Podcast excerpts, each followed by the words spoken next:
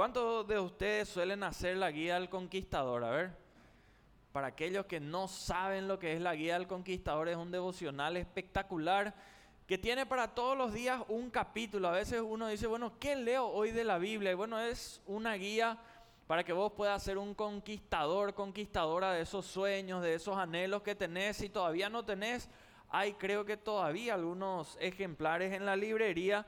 Y qué lindo, uno de los capítulos que leíamos eh, en, los últimos días era el de Segunda Reyes, capítulo 8, capítulo que hoy quiero leer contigo para hablar del tema que hoy queremos hablar, una restitución increíble. ¿Cuántos de ustedes quieren algo así en su vida? Una restitución, pero no cualquiera, sino una increíble, algo que sea notorio, que sea tremendo. Y saben que eso ocurrió con la mujer de este capítulo. Y entremos en Segunda Reyes, capítulo 8, versículos 1 en adelante. Dice, habló Eliseo, aquella mujer cuyo hijo él había hecho vivir. Esta era una mujer que había tenido un hijo, murió su hijo y el profeta hizo un milagro tremendo, resucitó, diciendo, levántate tú, ahora viene otra orden, y le dice, vete tú y toda tu casa a vivir donde puedas. Porque Jehová ha llamado el hambre, la cual vendrá sobre la tierra por siete años. Entonces la mujer se levantó e hizo como el varón de Dios le dijo, y se fue ella con su familia y vivió en tierra de los filisteos siete años. Y cuando habían pasado los siete años, la mujer volvió de la tierra de los filisteos. Después salió para implorar al rey por su casa y por sus tierras. Y había el rey hablado con Giesi, criado del varón de Dios, diciéndole, te ruego que me cuentes todas las maravillas que ha hecho Eliseo. Y mientras él estaba contando al rey cómo había hecho vivir a un muerto, he aquí que la mujer a cuyo hijo él había hecho vivir vino para implorar al rey por su casa y por sus tierras. Entonces dijo Giesi, rey, señor mío, esta es la mujer y este es su hijo al cual Eliseo hizo vivir. Y preguntando el rey a la mujer, ella se lo contó. Entonces el rey ordenó a un oficial al cual dijo, hazle devolver todas las cosas que eran suyas y todos los frutos de sus tierras desde el día que dejó el país hasta ahora. Si vos y yo queremos vivir una restitución increíble como le tocó a esta mujer, en primer lugar vamos a tener que ser conscientes de las palabras de advertencia que pueden haber para nuestra vida. Hay momentos en la vida donde hay palabras que son de advertencia, son palabras directas que vos y yo tenemos que captar y tenemos que movernos en consecuencia a ellas. Palabras de advertencia que vienen de parte de Dios. Hay gente que está buscando respuestas si se casa o no con esa persona que está ahí. Y a veces hay palabras de advertencia. Hay gente que está buscando en oración, Señor, invierto acá o no invierto, Señor, avanzo o no avanzo, hago alianza comercial con esta persona o no hago. Hay diferentes cuestiones en las cuales muchas veces puede haber una palabra de advertencia. Aquí la palabra de advertencia en primer lugar le decía que debían ir a otra tierra. El versículo 1 empieza así, Eliseo habló a aquella mujer a la cual había hecho vivir al hijo diciendo, levántate, vete tú y toda tu casa a vivir donde puedas. Ni siquiera le dijo, andate a Moab o andate a Judá, sino que le dijo, vete a donde puedas. De donde ella estaba tenía que irse como sea a donde pueda. ¿Saben qué? No ir en la dirección a la cual el Señor nos indica trae consecuencias. Y consecuencias terribles. Mucha gente escucha de parte del Señor la advertencia, pero no le hace caso. Si no, podemos preguntarle o mirar, mejor todavía en la Biblia, en el libro de Jonás.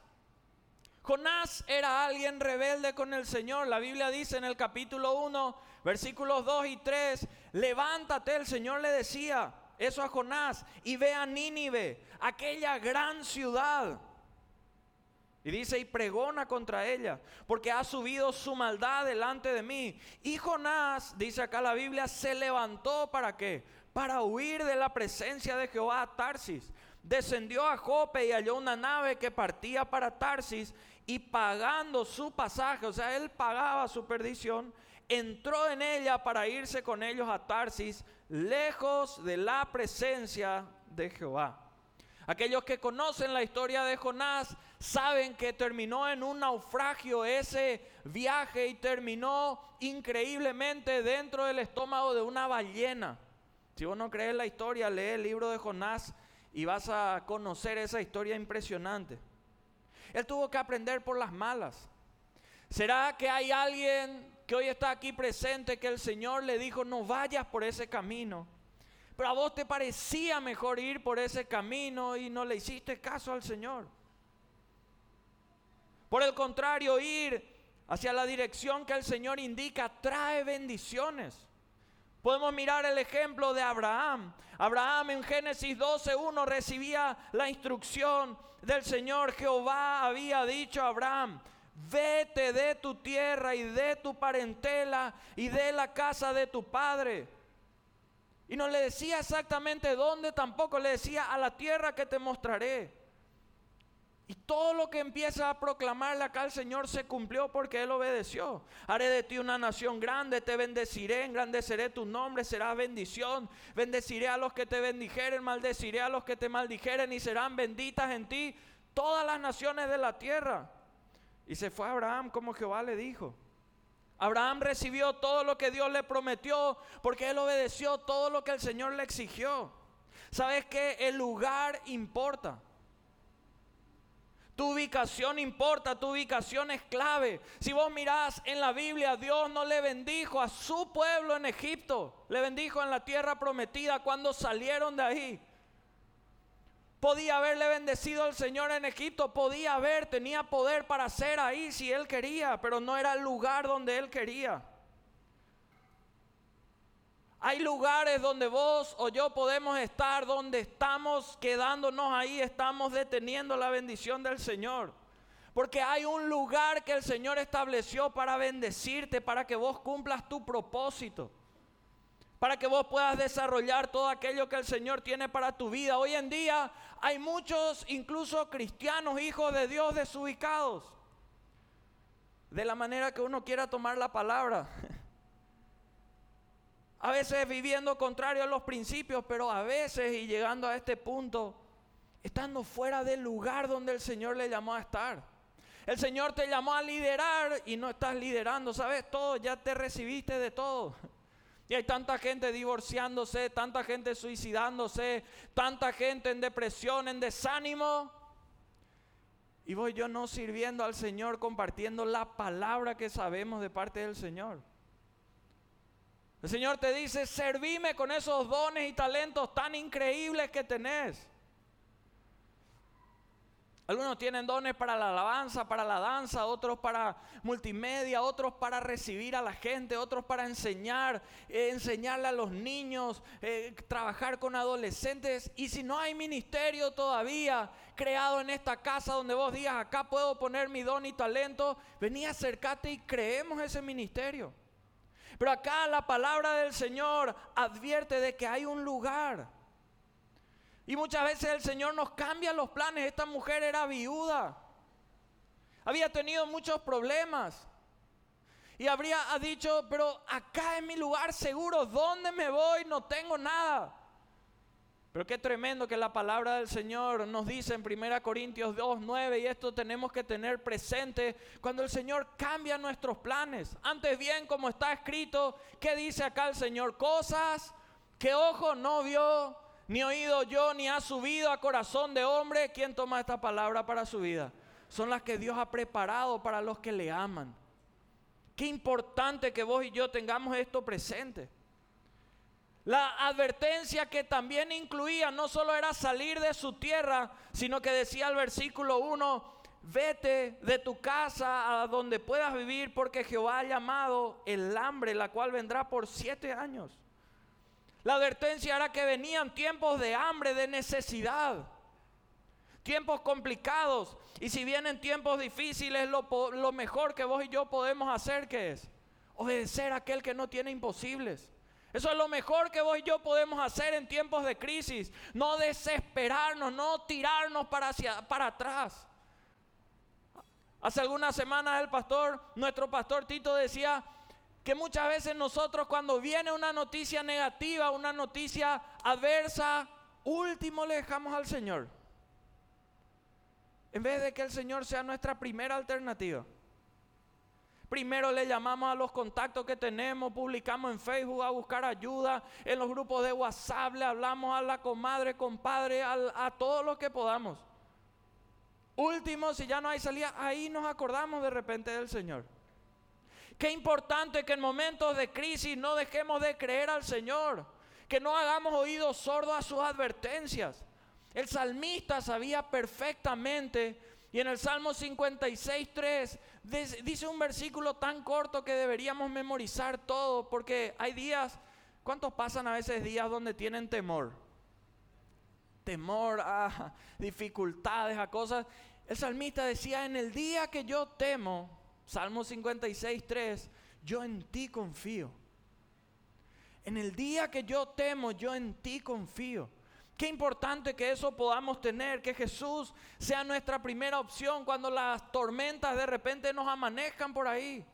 Esta mujer escuchó las advertencias. Y pasó al siguiente nivel, que es el segundo punto. ¿Qué hizo esta mujer? Obedeció. Hay gente que escucha claramente las advertencias, pero desobedece. Claro que no da gusto que alguien te diga que no. Pero eso da más gusto que por no hacer caso nos reventemos después. Esta mujer obedeció, dice que se fue. Si ella se hubiese quedado ahí donde estaba toda su zona de confort, de seguridad, probablemente se hubiese fundido. Pero ella escuchó la voz del profeta del Señor, dejó Israel, sabía que había una hambruna en camino y se fue a tierra de los filisteos, dice la palabra del Señor, y, y se libró de lo peor de la hambruna. Pero acá viene otra situación. En ese tiempo, por un lado, las mujeres no tenían los derechos que hoy tienen. En ese tiempo la mujer no tenía voz y voto. Esta era una mujer ya viuda. Estaba desfavorecida, estaba limitada en cierto sentido. Y saben qué más, si uno salía del territorio de Israel y se iba al territorio de los filisteos, que eran rivales eternos, automáticamente perdían todos los derechos que ellos habían adquirido, tenido en su tierra. O sea, e, e, ella cerró los ojos por una palabra y, y, se fue. Esta mujer era una mujer que por lo que uno ve, analiza de su historia, conocía. No era una mujer que, que no tenía cultura, que no sabía, conocía las leyes, conocía muchas cosas. Y esto me lleva a realizar esta pregunta. ¿Será que hoy de repente vos no estás obedeciendo en algo al Señor por miedo a lo que te depare el futuro? El Señor te dice, cuidado, no aceptes ese personaje o esa personaje. Y vos decís, me voy a quedar soltero toda la vida. Es mi último tren y, y ya es luego ya el de en el alargue que está viniendo. O el Señor te dice, no hagas esa alianza. Y vos decís, pero si no hago, no tengo otra opción ahora mismo. Todos mis cálculos eh, dan exactamente ahí. Esta mujer le obedeció al Señor no importando lo que había. ¿Por qué? Porque el Hijo de Dios obedece a Dios. El hijo del diablo obedece a cualquiera menos a Dios. Por eso cuidado si vos y yo le estamos obedeciendo a cualquiera menos a Dios. ¿Y cómo vos y yo sabemos si le obedecemos a Dios? Miremos la palabra. En lo mucho o lo poco que podamos ir conociendo, miremos y vamos a encontrar respuestas. Qué importante no volver atrás. Primera Juan 4:4 dice, hijitos, vosotros sois de Dios y los habéis vencido porque mayor es el que está en vosotros que el que está en el mundo. El poder de Dios para restituir es mucho más que el poder del enemigo para destruir. Porque mucha gente tiene miedo de que el diablo viene y ahora va a destruir si yo no tomo esta primera oportunidad que viene. El poder de Dios para restituir es mucho mayor que el que tenga el enemigo. Esta mujer fue a la otra tierra. Pasaron, dice la palabra, esos siete años y esta mujer vuelve y llega al siguiente escalón, decide pelear. Esta mujer no solo escuchó la advertencia, no solo obedeció, sino que vuelve a la tierra y decide pelear, decide plantarse ahí. En estos días en la guía del conquistador leíamos 1 Corintios 9, 24, donde la palabra de Dios dice, ¿no sabéis que los que corren en el estadio, todos a la verdad corren, pero uno solo se lleva qué? El premio. Corre de tal manera que qué? Lo obtengáis. Qué importante que vos y yo en un mes como este, donde la proclama que han soltado nuestros pastores es de que será un mes de restitución. Vos y yo, si escuchamos las advertencias, las palabras de Dios, las obedecemos, no decidamos a pelear, a correr como para ganar. Que si a alguien Dios le va a restituir este mes, vos corras en sus principios de tal manera que sea tu vida. Si alguien Dios le va a restituir en sus finanzas, vos digas, yo voy a ser esa persona. Si alguien el Señor le va a restituir su familia, vos digas, este es mi mes. Pero que te llenes de fe, de expectativa y corras de tal manera que eso lo logres. Yo no sé cuál sea tu sueño, pero puede ser que el enemigo te debilitó, te puso ahí siete años de escasez, de dificultad.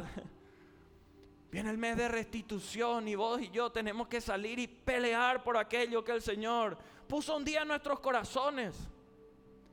Que vos y yo de verdad hagamos todo lo que nos sea posible. Y el, Señor se va a encargar de lo que es imposible. Pero ¿qué pasa? Muchas veces nosotros ni siquiera hacemos todo lo que es posible. ¿Qué por ejemplo es posible para vos y para mí orar? Nadie de nosotros puede decir, no, imposible, no pude orar. No quisiste orar en todo caso sería.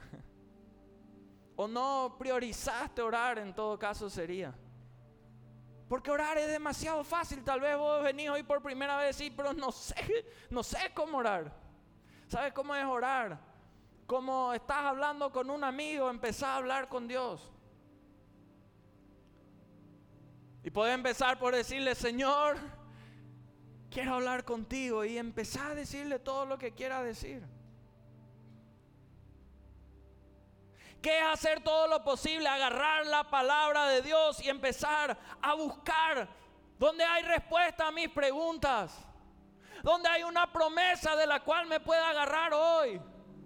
Hacer todo lo posible, podés agarrar tu guía del conquistador si tenés y hacer cada día.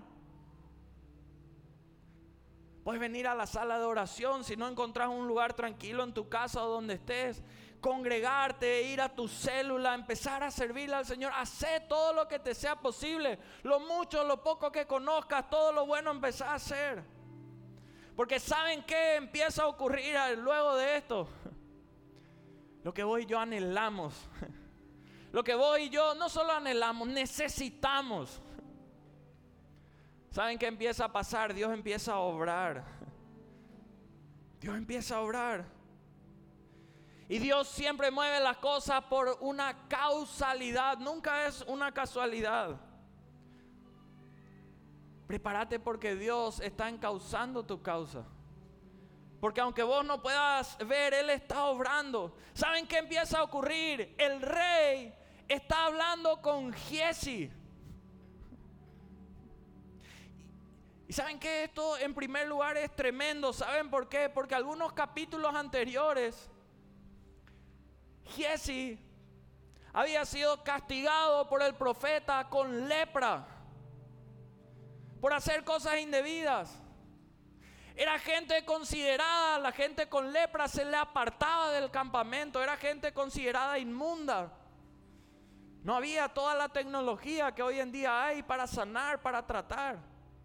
Dice Segunda Reyes 5, 25, 27, y él entró, se puso delante de Eliseo, su señor, y Eliseo le dijo, ¿de dónde viene Giesi? Y él le dijo, tu siervo no ha ido a ninguna parte.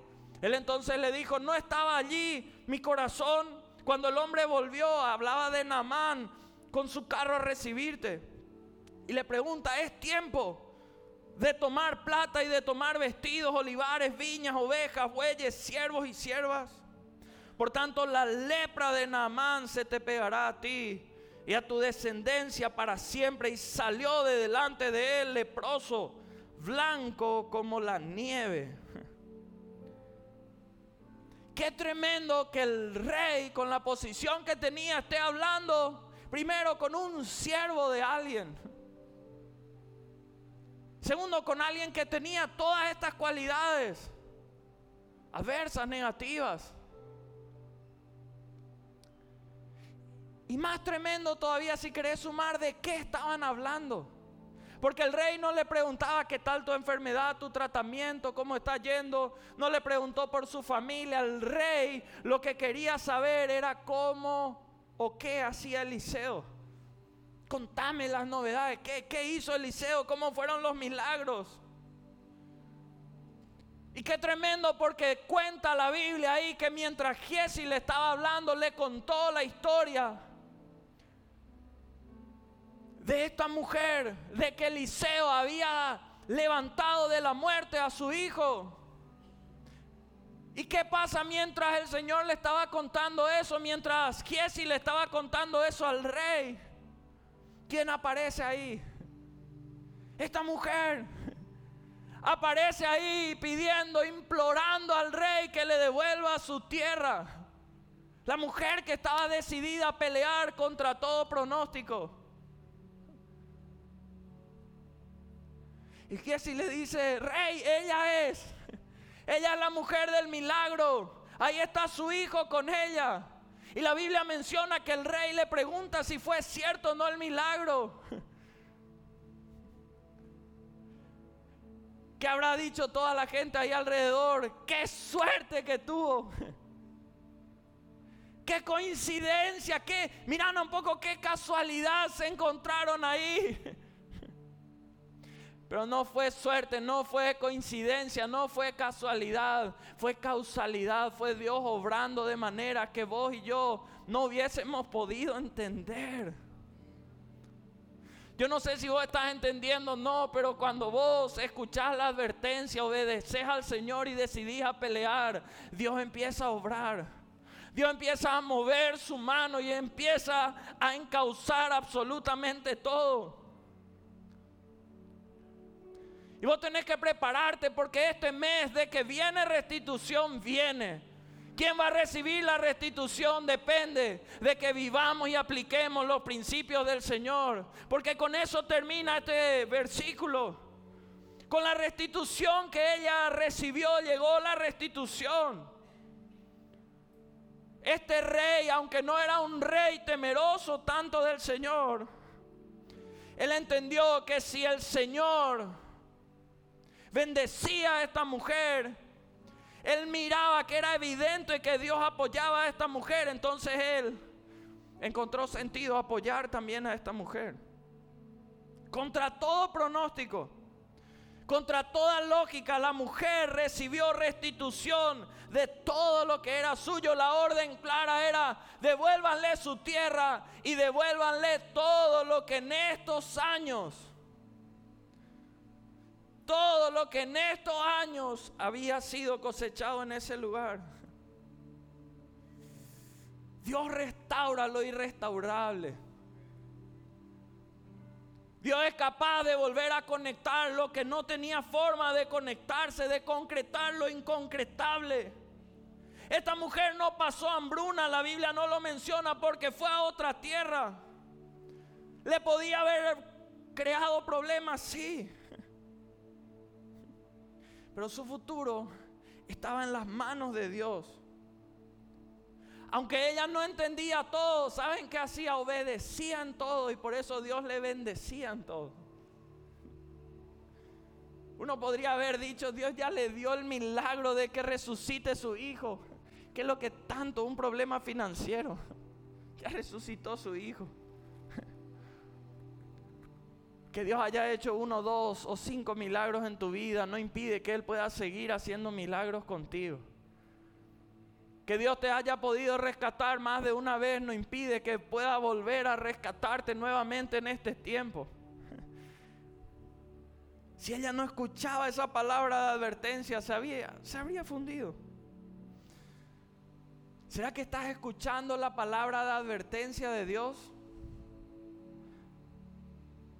De nuestros pastores, líderes, tal vez de tu papá, de tu mamá, tal vez de tu superior en el trabajo, no sé, profesor, profesora. Dios puede restituir absolutamente todo. Yo no sé si ustedes conocen o no la historia, y quiero terminar con eso la historia de un hombre llamado Johnny. El título de la historia es Johnny y su esposa de ocho vacas. Su esposa de ocho vacas. Dice en la historia que un americano fue a una isla donde prácticamente solo vivían nativos. Cuando él se va acercando a la isla ahí en la costa, dice que él se acerca al encargado y le dice, mira, me dijeron que acá hay joyas que se puede conseguir. Y la gente le decía, sí, hay un muchacho que se llama Johnny, él, él te va a conseguir las mejores joyas. Y luego se reían. Pues le dice, bueno, vamos a ver con Johnny, voy a averiguar por Johnny dijo el americano. Estaba hablando ahí mientras bajaban sus cosas y le dijo a Capio, hay pique, se puede pescar y sí hay. Y acércate nomás y preguntarle a Johnny. Él te va a indicar dónde se pesca mejor. y se reían, después de decirle Johnny se reían. Y varias cosas fue consultando y todos le indicaban, andate junto a Johnny. Y se reían después de decir, entonces el americano dice, ¿Por qué es lo que se ríen? ¿Qué tiene este Johnny? Por eso se ríen de él cada vez que... Y él decía, no, es un tipo inteligente, todo bien, pero hace unos meses atrás se casó y pagó ocho vacas para casarse. Bueno, habrá sido, dijo e, el hombre, pero es costumbre. Sí, costumbre en esta isla es que sea con vacas. Pero lo normal es que el arreglo con los padres se haga de repente por dos, tres vacas. O si demasiado nambrena luego es la mujer, bueno, cuatro, cinco vacas hasta ahí. Pero este ocho vacas le ofreció. Entonces le dice el americano, eh, habrá sido una mujer, pero nambrena. Y le dicen, ni tanto. No, normal, era normal, pero ocho vacas. Y bueno, le dio curiosidad y entra a la isla y se va a averiguar. Y bueno, cuando va llegando ya le van indicando, allá está Johnny. Eh, ¿Vos sos Johnny? Sí, yo soy Johnny. ¿Viniste por la costa? Sí, sí. ¿Te indicaron que venga? Sí, me indicaron que vengas conmigo. Ah, qué bueno, mi esposa es la costa. Sí, sí, ya me enteré, le dice el americano. ¿Qué, qué te contaron? Y bueno, me contaron que vos pagaste ocho vacas por... Y se preguntan ellos por qué. Y mientras él le dice eso, entra la mujer de Johnny. Ahí donde estaba. Y él le ve a una mujer con una actitud impresionante, sonriendo, feliz. Se le veía nambrena luego a la, a la mujer. Y le dice, Johnny, le está... Eh, ¿Viste lo que es mi mujer? Sí, impresionante, le dice. Y, Johnny termina diciendo, le dice, mira, ¿sabes cuál es el tema? Toda la gente habla acá en la isla de por cuánto se le compra a su mujer. Y, famosos las mujeres estaban orgullosas porque tres o cuatro vacas pagaron por una. Imagínate las que se hizo el regateo y una vaca nomás, cómo era su actitud. Y él dijo, yo quería que mi esposa, yo quería la mejor.